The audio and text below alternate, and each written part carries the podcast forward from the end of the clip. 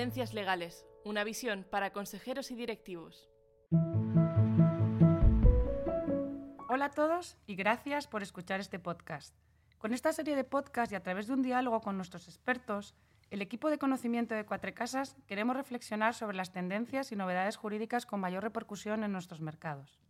Hoy hablaremos de la Ley 12-2023 por el derecho a la vivienda, que ha entrado en vigor el pasado 26 de mayo. La Ley de Vivienda introduce novedades muy relevantes para el sector inmobiliario y que creemos que las sociedades promotoras, los fondos de inversión y los llamados grandes tenedores deben conocer. Contamos para ello con Ramón Gil, socio de Cuatro Casas y experto en derecho inmobiliario, y con Esteban Flores, socio de Cuatro Casas y especialista en urbanismo.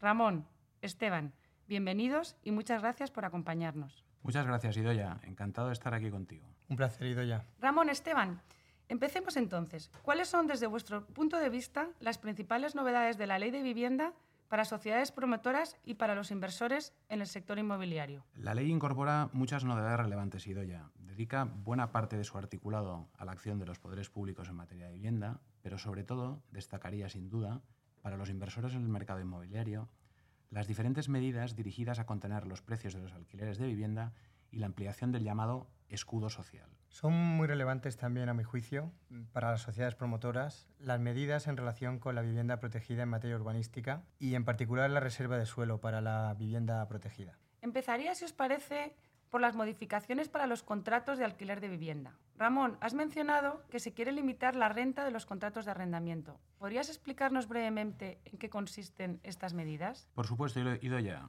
En primer lugar, se elimina el IPC como índice de referencia para la actualización anual de la renta de contratos de arrendamiento de, vivienda.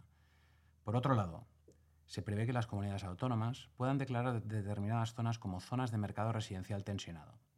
Esta declaración veremos que será muy relevante porque lleva consigo una serie de consecuencias para los arrendadores en relación con la limitación de la renta y la prórroga obligatoria de los contratos de arrendamiento de vivienda que se localicen en esas zonas. También es muy importante, a mi juicio, la definición legal de gran tenedor, ya que se establece un régimen más estricto para ellos. Son, según la definición legal, aquellas personas físicas o jurídicas que tengan más de 10 viviendas o una superficie construida de más de 1.500 metros cuadrados, excluyendo garajes y trasteros. Además, la ley permite que en las zonas de mercado residencial tensionado las comunidades autónomas rebajen el umbral para ser considerado gran tenedor a los titulares de cinco viviendas o más. Muchas gracias, Ramón. Muy clara eh, esta breve exposición de las principales medidas. Pero si empezamos por la actualización de la renta, ¿cuáles serán entonces las reglas para la actualización de los contratos de arrendamiento de vivienda para la, la actualización de la renta si se elimina, como dices, el IPC? Recordemos, Idoya, que para evitar que la inflación se trasladase al precio del alquiler, desde marzo de 2022 están vigentes normas que limitan la actualización de la renta de los contratos de arrendamiento de vivienda. Así, durante todo este año 2023, los grandes tenedores no pueden aplicar el mecanismo de actualización acordado en el contrato, que habitualmente es el IPC, sino que la actualización no puede ser mayor a la variación del índice de garantía y competitividad, que por su definición no puede ser superior al 2%. En caso de arrendadores que no son grandes tenedores, se aplica el índice que pacten las partes y, en defecto de pacto, de nuevo, el índice de garantía y competitividad.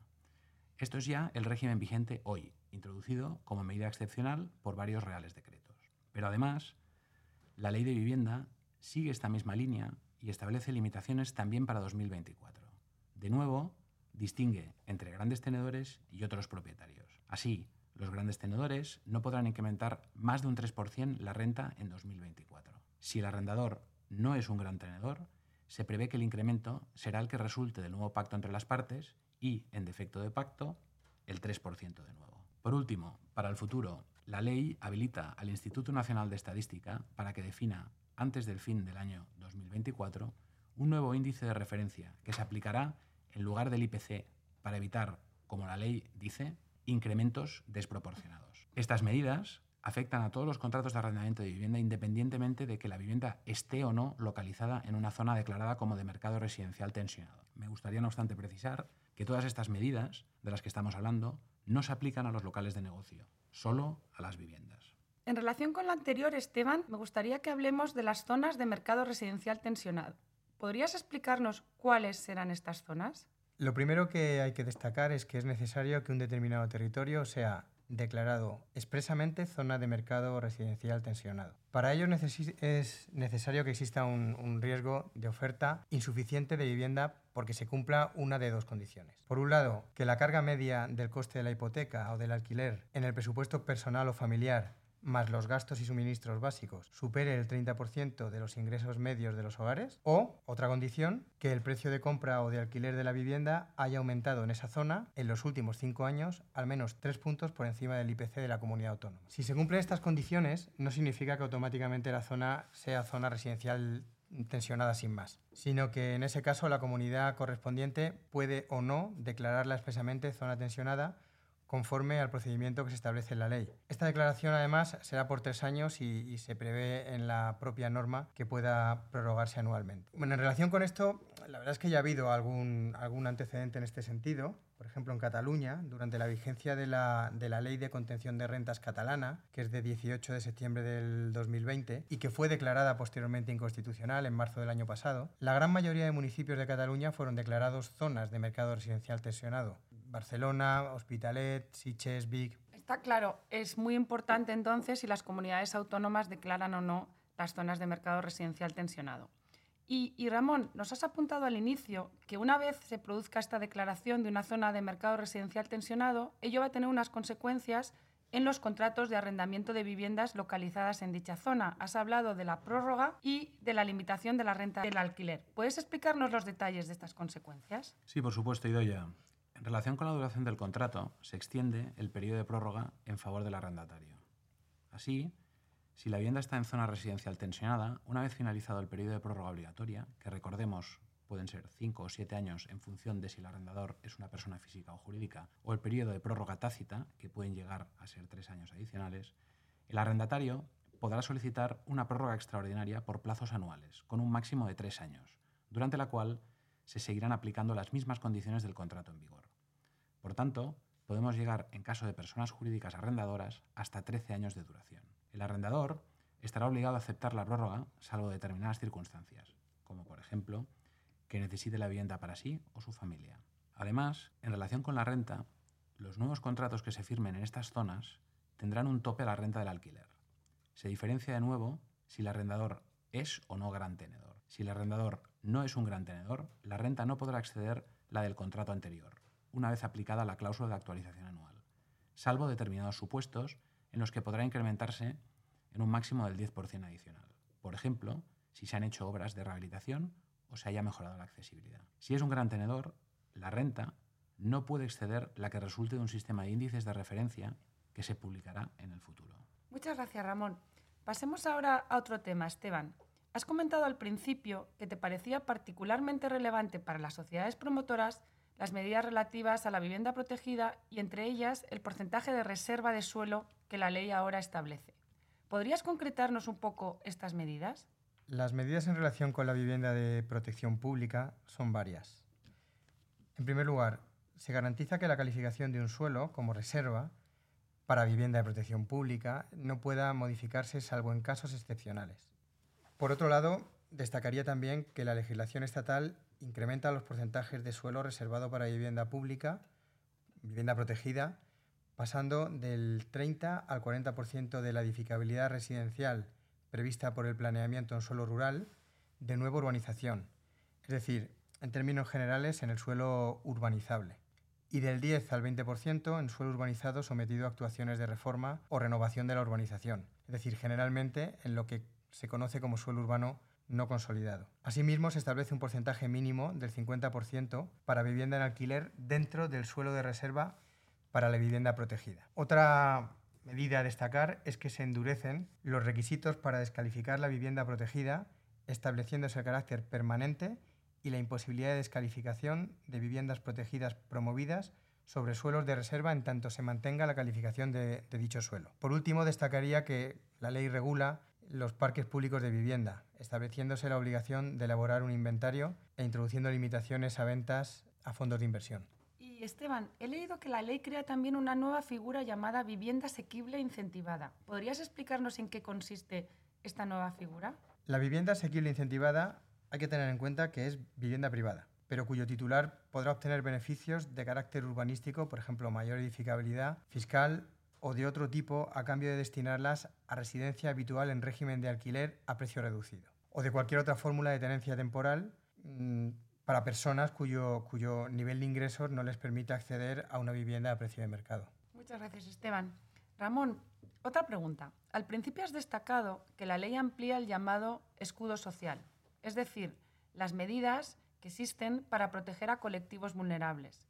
¿Podrías decirnos muy brevemente en qué consistiría esta ampliación del escudo social? Sí, son, son medidas de calado, tanto en los procedimientos de desahucio como en los de ejecución hipotecaria en la subasta de bienes inmuebles, cuando se trate de vivienda habitual de un ocupante en situación de vulnerabilidad económica. A mi juicio, las novedades más importantes son las siguientes. Se amplía, por un lado, el concepto de persona vulnerable, elevando el criterio de renta. En el desahucio, se amplía la protección a, procedimientos no solo de desahucio en arrendamiento por impago de renta o fin del plazo, como hasta ahora, sino también a otros supuestos en los que se pretenda desahuciar de su vivienda habitual a ocupantes vulnerables, como por ejemplo los que carezcan de título. En los tres procedimientos, desahucio, ejecución hipotecaria y subasta, si el demandante o ejecutante es un gran tenedor, tendrá la carga de acreditar si el ocupante de la vivienda se encuentra o no en situación de vulnerabilidad económica. Además, se exige, para admitir la demanda de desahucio, la demanda de ejecución hipotecaria o para iniciar la vía de apremio, que previamente haya habido un procedimiento de conciliación o intermediación entre las partes, que será establecido por las administraciones públicas competentes. Por último, a partir del 30 de junio de 2023, los procedimientos judiciales de desahucio y lanzamientos que se hayan suspendidos por aplicación del Real Decreto Ley 11-2020, norma que se aprobó con la pandemia, solo se reanudarán cuando la parte demandante sea gran tenedora de vivienda, a petición expresa suya y si se acredita haberse sometido al procedimiento de conciliación o intermediación que se establezca. Muchas gracias, Ramón. Me gustaría comentar muy brevemente, Esteban, si puedes, las novedades que se introducen en materia fiscal. Eh, ¿Son estas relevantes para los inversores? Empezaría diciendo que las personas jurídicas no tienen nuevos incentivos fiscales para la actividad de arrendamiento. Lo que sí hay son nuevas medidas para personas físicas. La ley introduce modificaciones en las reducciones en el IRPF de los rendimientos que tengan la calificación de capital inmobiliario. Es decir, estas reducciones no se aplicarán a quienes obtengan rendimientos que se califiquen como derivados de la actividad económica. Aunque la reducción general se minora del 60 al 50%, existen nuevas mayores reducciones que pueden llegar incluso al 90% cuando se cumplan determinados requisitos. Por ejemplo, una minoración de la renta en un arrendamiento de una vivienda situada en una zona de mercado residencial tensionado. Lo que sí puede ser relevante son los recargos del IBI para viviendas desocupadas. Recordemos que la normativa actual permite a los ayuntamientos imponer un recargo del 50% en el IBI de viviendas desocupadas, eh, lo que ya se hace en algunos municipios. Ahora, la ley permite incrementar hasta el 100% este recargo cuando se trate de viviendas desocupadas por un plazo superior a tres años. Y además, permite incrementar otro 50% el recargo entre el 100% y hasta el 150% cuando los inmuebles pertenezcan a titulares de dos o más viviendas desocupadas en el mismo municipio. En todo caso, la aplicación efectiva de estos recargos requerirá la previa declaración eh, de desocupación del inmueble. Y para terminar, ¿cuál sería vuestra valoración de esta nueva ley de vivienda? En mi opinión, Idoya, es previsible que las medidas más espectaculares de la ley, que son las que giran en torno a las limitaciones de la renta de los contratos de arrendamiento, no sean de aplicación inmediata en una gran parte del territorio nacional, ya que la declaración de las zonas de mercado residencial tensionado queda en manos de las comunidades autónomas. Este hecho puede conllevar una fragmentación del mercado inmobiliario, que puede fomentar la inversión en algunas zonas y desincentivarla en otras. Por lo que, en definitiva, tendremos que seguir muy de cerca los efectos de la aplicación de la ley, que seguro que nos da contenido para un nuevo podcast. Te tomo la palabra, Ramón, y os convocaré a un nuevo podcast dentro de unos meses. Muchas gracias a los dos por vuestro tiempo y por compartir con nosotros vuestra visión sobre las principales novedades de esta nueva ley de vivienda. Un placer. Muchas gracias a ti, Doya. Y a todos los que nos estáis escuchando, muchas gracias por acompañarnos.